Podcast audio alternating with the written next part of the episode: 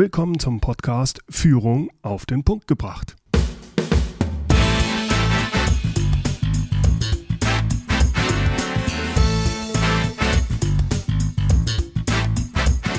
Inspiration, Tipps und Impulse für Führungskräfte, Manager und Unternehmer. Guten Tag und herzlich willkommen. Mein Name ist Bernd Gerob. Ich bin Geschäftsführer-Coach und Führungstrainer in Aachen. Viele Menschen sind unzufrieden mit ihrem Leben. Der gewählte Beruf ist langweilig, der Chef nervt und man zählt eigentlich nur die Stunden bis zum Wochenende. Dafür ist der Job sicher und vom monatlichen Einkommen lässt sich halbwegs vernünftig leben. Das Haus, das Auto, die Kinder und die Rente wollen schließlich finanziert sein.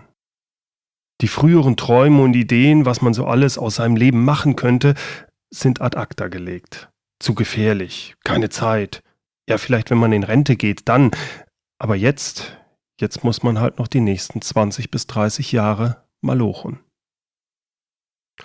Heute spreche ich mit Markus Zerenak.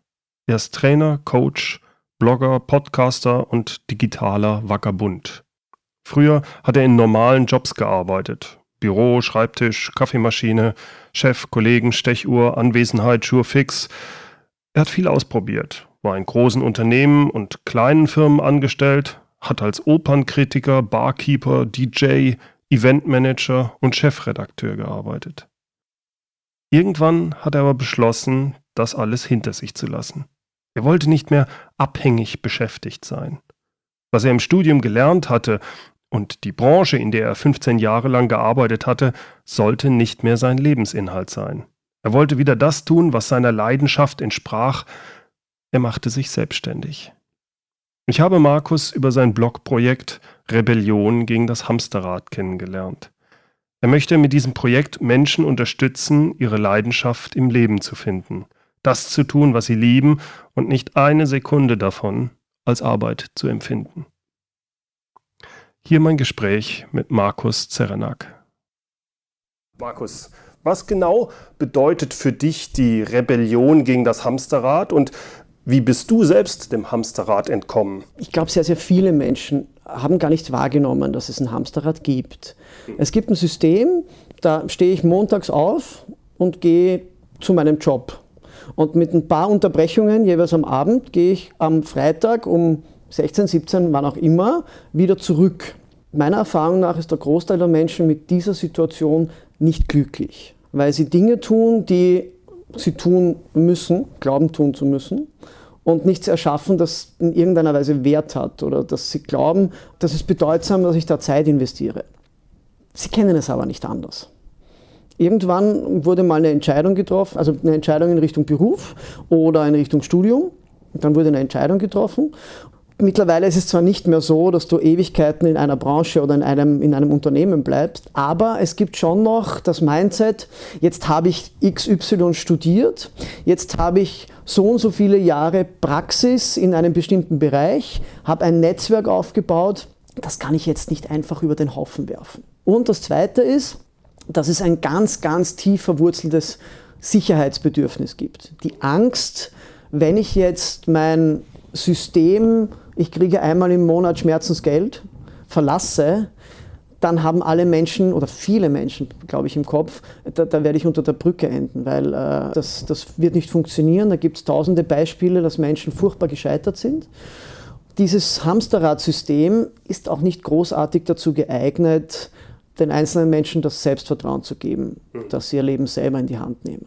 Du hast mir vorhin erzählt, dass du es eigentlich auch viermal probiert hast und dann doch wieder zurück und jetzt seit, genau. wie, wie, lange bist, hast du das jetzt wirklich? Ähm, ich bin jetzt selbstständig seit rund vier Jahren. Ich habe mich während meines Studiums für eine Branche entschieden. Hm, das war, war alles, was zum Thema Marketing, Kommunikation, PR, Journalismus, Werbung. Und hatte während des Studiums den Traum Werbeagentur. Werbeagentur ist cool. Werbeagentur, da bist du heute bei einem Videodreh, morgen im Tonstudio, da ist eine coole Präsentation, schöne Menschen, Preisverleihungen, alles cool. Und dann habe ich während des Studiums ein Praktikum gemacht bei einer führenden internationalen Werbeagentur, also dem Headquarter in Wien. Bereits nach zwei oder drei Wochen war mir klar, also Traumjob ist das keiner. Nur wenn du jetzt schon mal eine Zeit deinen Eltern erzählt hast, das ist deines, dann hast du es der Family erzählt, den Freunden, du hast Zeit investiert in ein Studium, dann dachte ich mir, ja, da musst du jetzt weitermachen, da machst du jetzt weiter. Das kannst du nicht einfach so hinwerfen. Ja? Was denken die anderen über dich? Jetzt hast du jahrelang erzählt, Werbung ist so cool und jetzt machst du es plötzlich nicht, weil du jetzt zwei Wochen dort warst und hm. Und habe dann diverse Jobs in diesem Bereich gehabt. Manche waren wirklich großartig, manche waren liebevoll gesagt weniger großartig.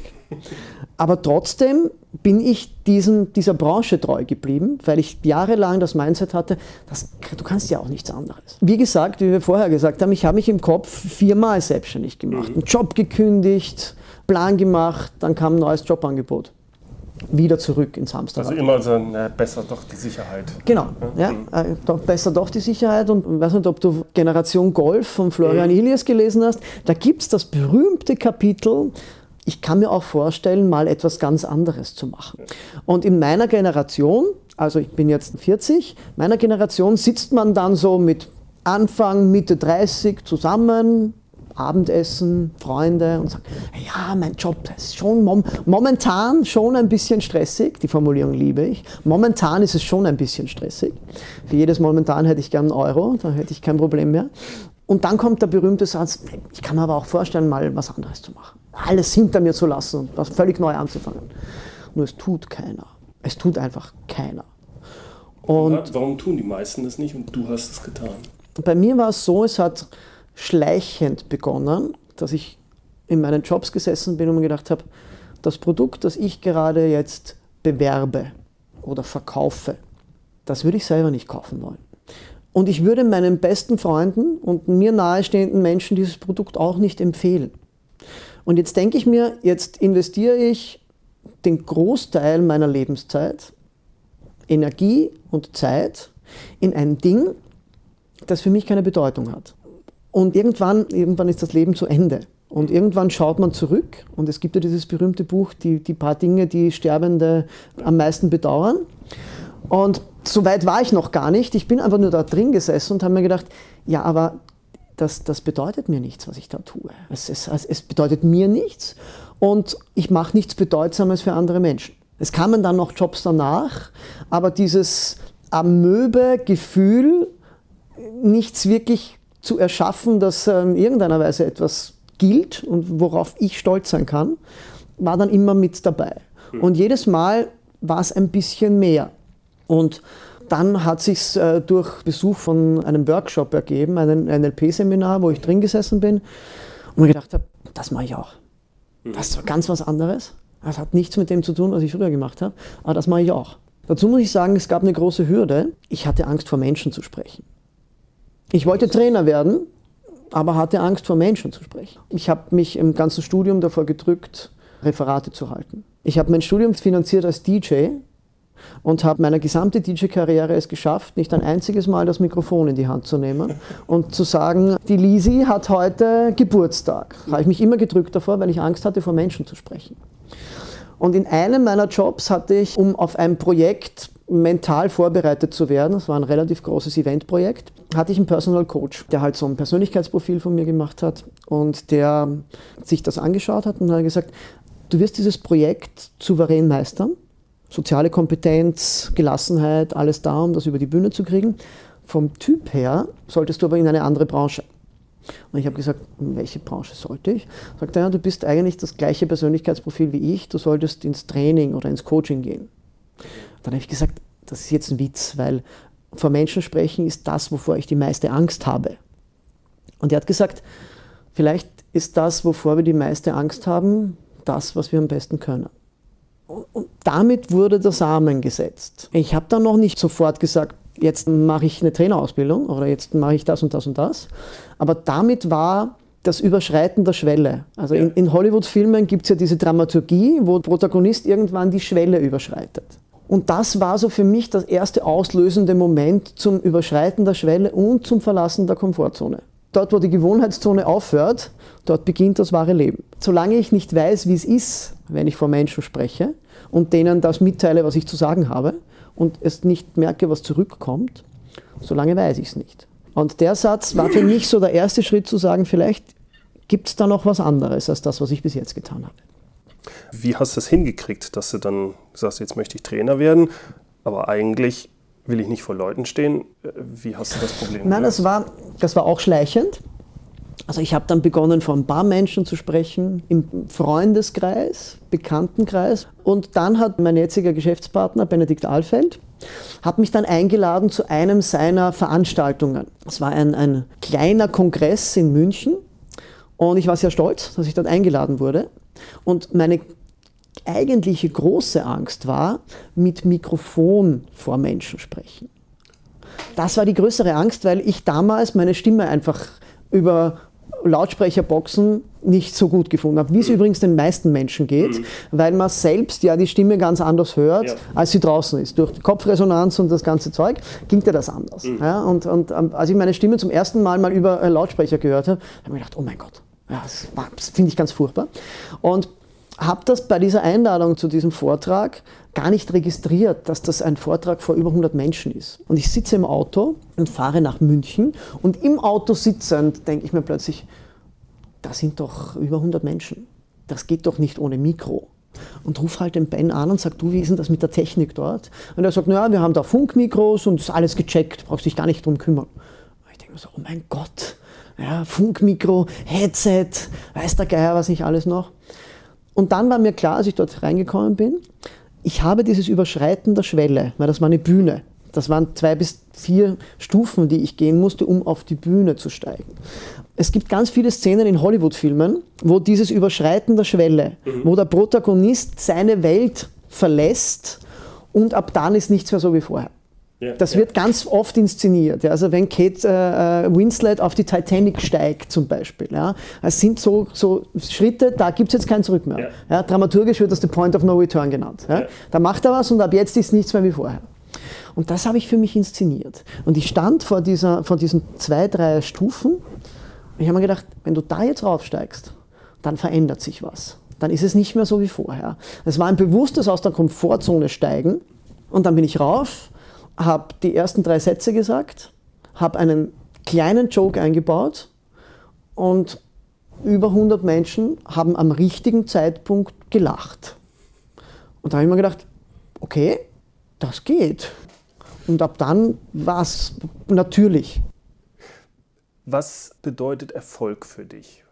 Also Erfolg ist ein Wort, das meiner Meinung nach jeder Mensch für sich selbst definieren darf. Für mich hat Erfolg nichts mit materiellem zu tun. Ich bin auch definitiv, habe ich mich selbstständig gemacht, nicht um wohlhabend und reich zu werden, sondern um Lebensqualität zu haben. Für mich ist Erfolg das jederzeitige aktive Entscheiden, wann ich wo, was, mit wem tue. Also ich entscheide, ob ich mich einem Projekt widme, wann, zu welcher Tages- oder Nachtzeit, wo an welchem Ort der Welt und wer meine Kooperationspartner sind. Und wenn ich das frei kann und am Ende des Monats bleibt genug Geld dafür über, dass ich meine Miete bezahlen kann, und ich habe was zu essen, ja, überspitzt formulieren, dann fühle ich mich gut dabei. Dann schaue ich mit Begeisterung zu Menschen, die Unternehmen gegründet haben, um damit ins All zu fliegen oder äh, Getränke produzieren, die die ganze Welt trinkt. Dann finde ich das super großartig, weiß aber, dass ich nicht tauschen möchte. Weil meine Definition von Erfolg ist gleich Freiheit, ist Selbstbestimmung und eben jederzeit zu entscheiden, ob und in welcher Form. Jetzt hast du es geschafft, aus deinem Hamsterrad auszusteigen. Was sind deine Tipps? Wie geht man am besten vor, wenn jetzt jemand weiß, ich bin in meinem Hamsterrad drin? Was sagst du dem? Wie macht er den ersten Schritt? Wie findet er aus dem Hamsterrad heraus? Der erste Schritt ist, sich mal tatsächlich etwas zu gönnen, was wir uns meiner Meinung nach im heutigen, der heutigen Zeit sehr, sehr wenig gönnen, nämlich Zeit für sich. Ich empfehle jedem Notizblock zu nehmen und einen Kugelschreiber, Handy und alles an Techniken, technischem Zeug zu Hause zu lassen und sich für ein Wochenende auf den Berg, ins Kloster oder sonst was zu begeben. Ja? Also ich war tatsächlich, habe mich in Wien in Umgebung, gibt es ein nettes Kloster, da kann man sich einfach ein Zimmer mieten, ja? kostet de facto nichts ja? und da setzt man sich hin. Und da gibt es dann natürlich kein Internet und ein Handyempfang ist ganz schlecht. Oder ich nehme mir irgendeine kleine Frühstückspension irgendwo in den mhm. Bergen, setze mich dort hin mit mir und meinem Notizbuch und mache mir ein paar Dinge klar. Weil wer nimmt sich denn in der heutigen, im heutigen Alltag die Zeit, sich zehn Minuten, auch nur zehn Minuten hinzusetzen und sich zu überlegen, ist das, wo ich mich gerade auf der Autobahn, wo ich gerade fahre, ist das überhaupt, will ich dort überhaupt hin? Mhm. Oder habe ich so viele Abzweigungen unbewusst oder fremdbestimmt in den letzten Jahren genommen, dass ich mittlerweile auf einer Straße mich bewege, wo ich ja nie hin wollte? Aber jetzt bin ich da und ich kann ja auch nicht umdrehen, weil das ist eine Autobahn, da fahre ich nur in eine Richtung. Mhm. Und, und die Abzweigungen, die übersehe ich irgendwie. Und sich mal in erster Instanz Zeit zu nehmen und sich zu fragen, was, was will ich? Also unter was will ich verstehe ich, was würde ich gern den ganzen Tag tun, auch wenn ich kein Geld dafür kriegen würde? Wo, ver, wo verliere ich die Zeit? Wo tue ich Dinge und bin im Flow und schaue nicht drauf, wie spät es ist mhm. und überlege mir nicht, und das ist der nächste wichtige Punkt, und überlege mir nicht, was ich als nächstes mache. Ganz viele Tätigkeiten sind wir nicht bei dem, was wir tun, sondern sind im Kopf bereits dabei, was ich als nächstes mache. Die klassische Frage, wenn jemand studiert, kommt die klassische Frage, was wirst du machen, wenn du fertig bist? Mhm. Das ist die klassische Frage. Es geht immer um das Nächste. Ja. Ja? Und mal zu, für sich selbst klarzumachen, dass es gar nicht so leicht ist, im Jetzt zu sein. Und wenn es Dinge gibt, die du gerne tust, wo du im Jetzt bist und dir nicht überlegst, in einer halben Stunde sollte ich eigentlich, dann bist du schon mal auf einem guten Weg, deine Leidenschaft zu finden. Der mhm. nächste Schritt ist dann zu schauen, gibt es irgendjemand auf dieser Welt, der mit diesem Thema bereits Geld verdient? Du hast gesagt, man, man soll sich zurückziehen, sich klar werden. Aber was passiert, wenn ich jetzt sage, naja, ich habe irgendwie meine eigene Leidenschaft so noch nicht gefunden? Wie, wie hilfst du solchen Leuten, Meiner Meinung, meiner, meiner Meinung, nach hat jeder das. Mhm. Es gibt nur den limitierenden Glaubenssatz, damit kann ich kein Geld verdienen. Den gibt's und dann sage ich immer, wir machen einen Deal. Wenn du glaubst, mit diesem Thema, mit dieser Idee, mit dieser Nische, mit dieser Leidenschaft kann man kein Geld verdienen, dann gib mir zwei Stunden Zeit, ich mache Internet-Research und wenn ich jemanden finde, der mit diesem Thema bereits Geld verdient, dann bin ich das erste halbe Jahr an all deinen Umsätzen beteiligt. Und diesen Deal äh, gehen relativ wenige Menschen mit mir ein, überraschenderweise. Für mich ist das, das, das Internet oder das World Wide Web oder wie man das auch immer lustig nennt, ist für mich ein ganz klares Werkzeug, das vor ein paar Jahren in der Form noch nicht möglich gewesen wäre, mit den absurdesten Ideen, mit den absurdesten Nischen sein Leben zu finanzieren. Da gibt es einfach unzählige Beispiele, äh, absurde Beispiele. Auf meinem Blogartikel zum Beispiel mal, auf meinem Blog einen Artikel geschrieben, wo es um die wirklich absurden Ideen geht. Es gibt einen Blog in den USA, der heißt How to Start a Hot Dog Business. Da ist ein Typ, der hat in New York einen Hotdog-Stand und erklärt anderen Menschen, wie man ein erfolgreiches Hotdog-Business aufbaut. Und damit macht er Geld. Ja? Es gibt einen Blog, da erklärt jemand, wie man im eigenen Garten Hühner züchtet. Da gibt es einen E-Kurs. Ja? Also, okay, der amerikanische Markt ist viel größer ja? und der englischsprachige Markt an sich ist viel mhm. größer, das ist keine Frage. Aber in unseren, im deutschsprachigen Bereich, erstmal sind wir auch ein großer Markt, da ist noch nichts, kaum etwas in diese Richtung angefangen. Also meiner Meinung nach gibt es unzählige Nischen, wo man seine Leidenschaft damit ausdrücken könnte und leben könnte. Und dann gibt es sicher andere Menschen, die das auch können wollen. Das Schöne ist ja eigentlich auch dabei, es ist ja nicht unsicher. Ich muss ja nicht ins Risiko gehen und meinen 9-to-5-Job direkt aufgeben. Ich kann sagen, ich probiere es erstmal aus quasi als Hobby und dann schaue ich mal, ob sich langsam trägt. Genau, deswegen sage ich, selbstständig sein ist mittlerweile eine andere Kategorie. Ich muss mir kein Geschäftslokal mieten, kein Lager, ich muss keine Menschen einstellen, ich muss nicht irgendein finanzielles Risiko nehmen, sondern ich beginne einfach über das, was, meine, was, was mich begeistert und womit ich mich ohnehin beschäftige, einfach Schritt für Schritt jetzt mal, sage ich als Beispiel, ein Blogprojekt aufzubauen und dadurch einfach nicht zu versprechen, dass ich in einem Bereich gut bin, sondern es einfach zu demonstrieren, indem ich regelmäßig zu diesem Bereich Inhalte veröffentliche, die andere Menschen weiterbringen. Und dann brauche ich am Ende des Tages nicht mehr erklären, ob ich in diesem Bereich Experte bin oder nicht. Ich brauche mich selbst nicht mehr verkaufen, sondern ich habe es bereits demonstriert. Und das mache ich heutzutage mit einer, mit einer Internetseite. Und das geht ruckzuck und ohne jedes Risiko.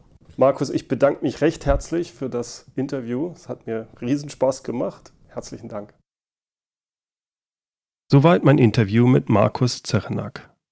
Den Link zu seinem Webprojekt Rebellion gegen das Hamsterrad, wie auch den Link zu seinem hervorragenden Online-Kurs Starte einen bedeutsamen Blog, finden Sie in den Show Notes zu diesem Podcast. Die Show Notes zu dieser Podcast-Folge gibt es wie immer unter mehr-führen.de Podcast 031.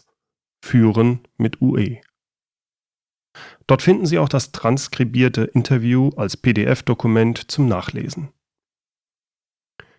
So, das war's mal wieder für heute. Herzlichen Dank fürs Zuhören. Beim nächsten Mal geht es bei Führung auf den Punkt gebracht um Kommunikation. Kommunikation im Unternehmen. Wie redet man Klartext, ohne zu verletzen? Wie führt man ein Gespräch mit Fragen, ohne dass man als Ausfrager oder Inquisitor wirkt? Seien Sie dann wieder mit dabei. Ich freue mich auf Sie. So, und zum Schluss wieder das inspirierende Zitat, diesmal von Karl Tallnop. In ganz jungen Jahren stehen wir schon vor dem Hamsterrad. Es ruht und das Türchen steht offen. Süßigkeiten liegen drin. Wie verlockend. Wenn wir dann reingekrabbelt sind, fängt es erbarmungslos an zu drehen. Wo bleiben nur die Leute, die uns vorher aufklären über den Preis der Süßigkeiten?